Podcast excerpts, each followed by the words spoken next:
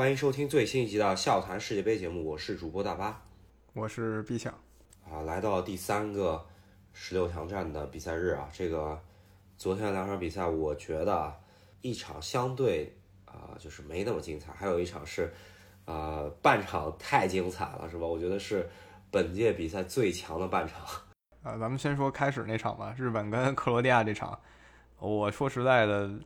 两个队实力不分伯仲，然后打的难解难分，导致这比赛本身挺无聊的。尤其 克罗地亚吧，整个一口香糖啊，就是拿不下去，粘在日本队身上，把你恶心的够呛。然后故技重施啊，为什么说故技重施呢？之前也是用这一招，在一八年世界杯三场淘汰赛、三场加时赛获得胜利。那这次也是把日本一直拖到点球大战，用他们比较擅长的点球击败日本。确实是啊，这个。我觉得啊，就是日本，他对于他的呃每次出局，他都会来一个总结嘛，对吧？上次一八年比较火的就是那个十四秒总结了大概一个小时那个纪录片，那这次再来总结的话，可能就是他们需要好好练一练点球了，因为我跟米强刚刚也是核算了一下，就是日本队他能踢点球的机会就不多，然后踢点球的那些机会吧。他们都还不是这，就是踢世界杯的这支日本队来踢的，是吧？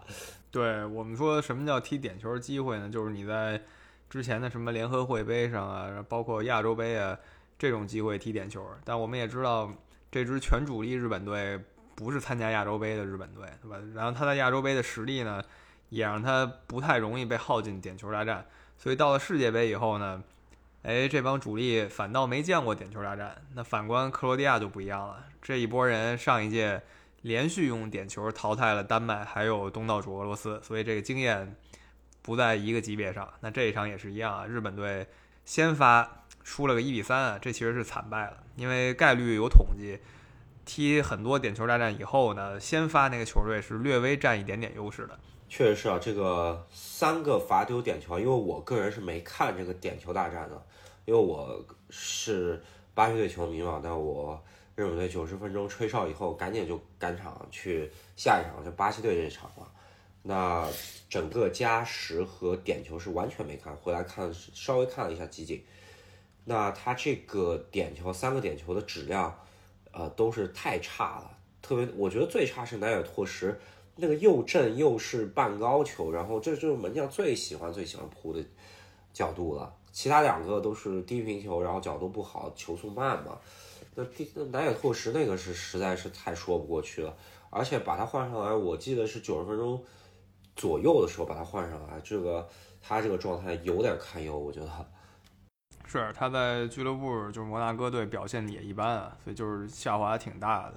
南野拓实第一个点球没罚进，然后日本队气势掉一截儿，然后第二个点球又没罚进，这气势基本已经凉了。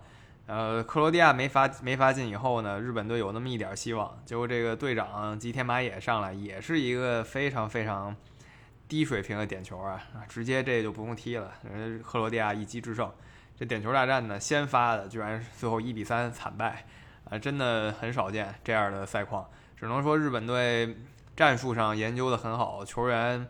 也算尽力，依旧还是没拿下克罗地亚这个老油条。克罗地亚踢的难看，机会也很少，但是呢，凭借经验，真的是凭借经验赢得了比赛。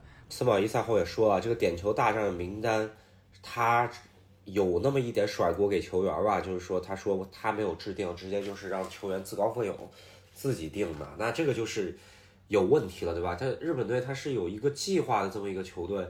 如果点球大战的名单到都是零了，然后让球员自己感觉，我觉得这个就有点不太妥当。应应该是提前有一个心理的预期，然后问一下球员，看一下他们愿不愿意发。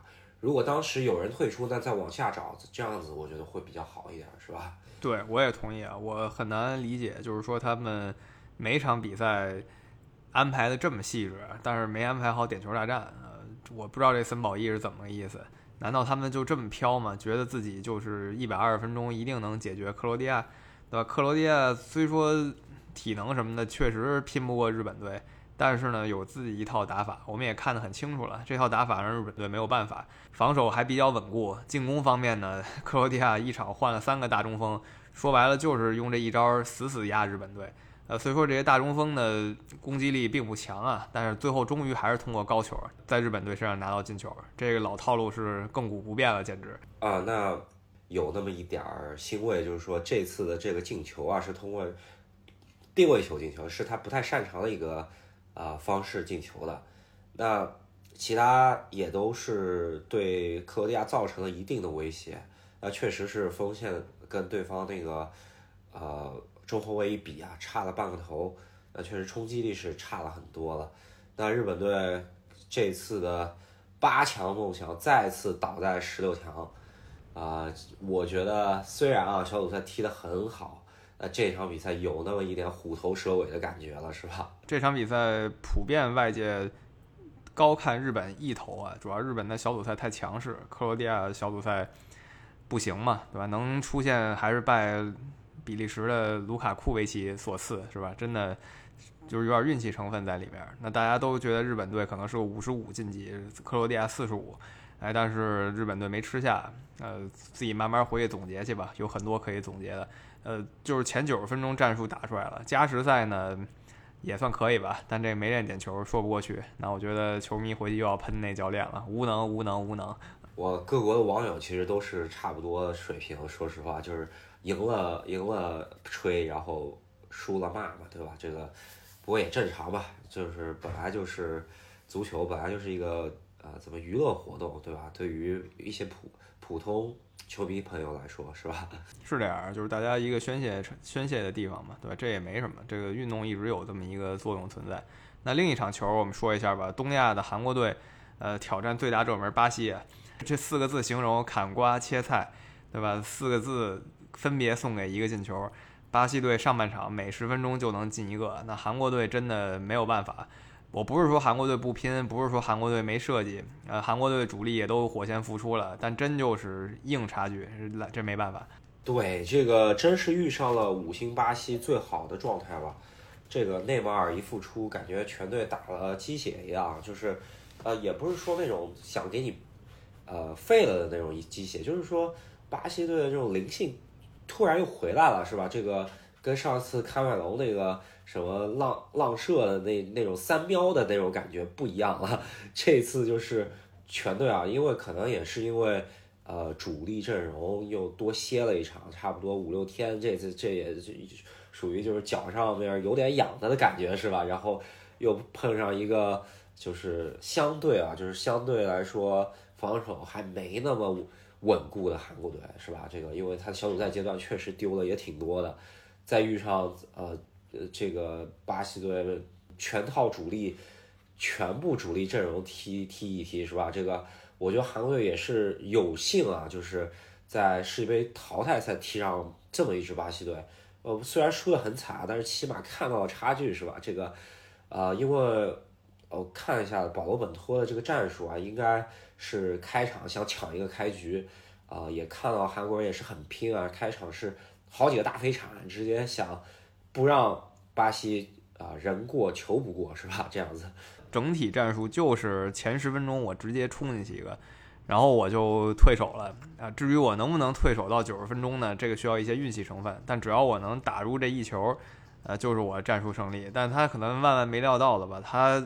他一冲，巴西一上来也想直接冲他，马上巴西就开胡了，那你的战术就全盘皆乱了。然后还没反应过来呢，就给一点球，然后再一回头就已经三比零了。第三个球真的巴西已经进入了一个出神入化的状态，前场的大牌们这个配合真的是水银泻地一般。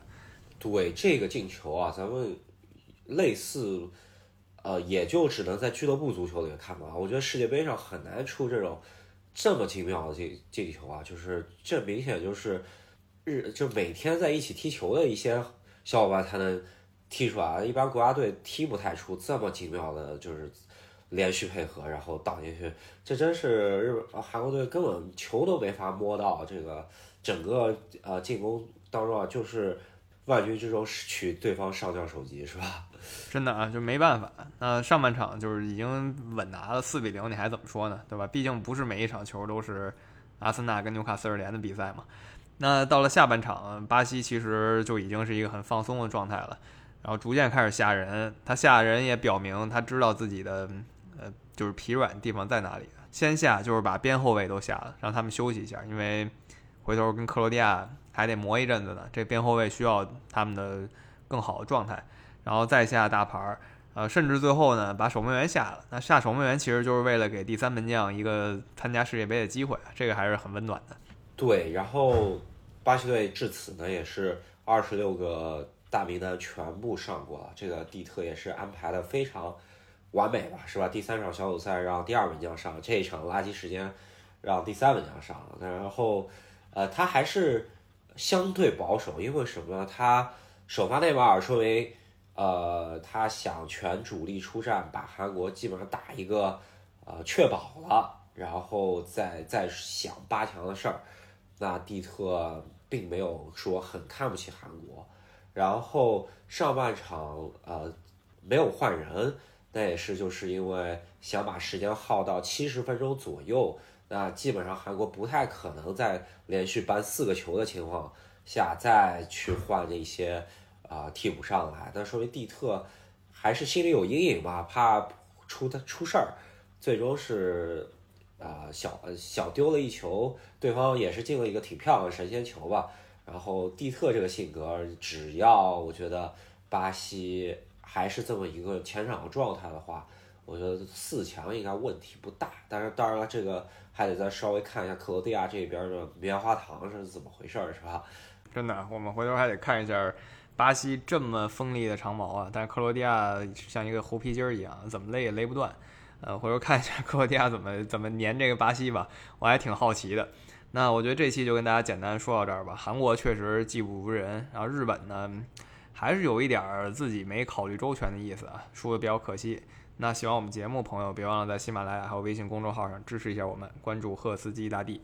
对，只有一个问题咱们值得讨论，就是。你们觉得是零二年的中国队输巴西队惨呢，还是昨天韩国队输这支巴西队惨呢？我个人觉得好像还是昨天韩国队输的惨，虽然比分没有那么难看嘛，但是确实三十六分钟就花了，这个跟零二年那支国足比起来还是稍微惨点儿，是吧？啊，是，我觉得有点小小的安慰吧。那我们预测节目再跟大家聊。好，预测节目再见，拜拜。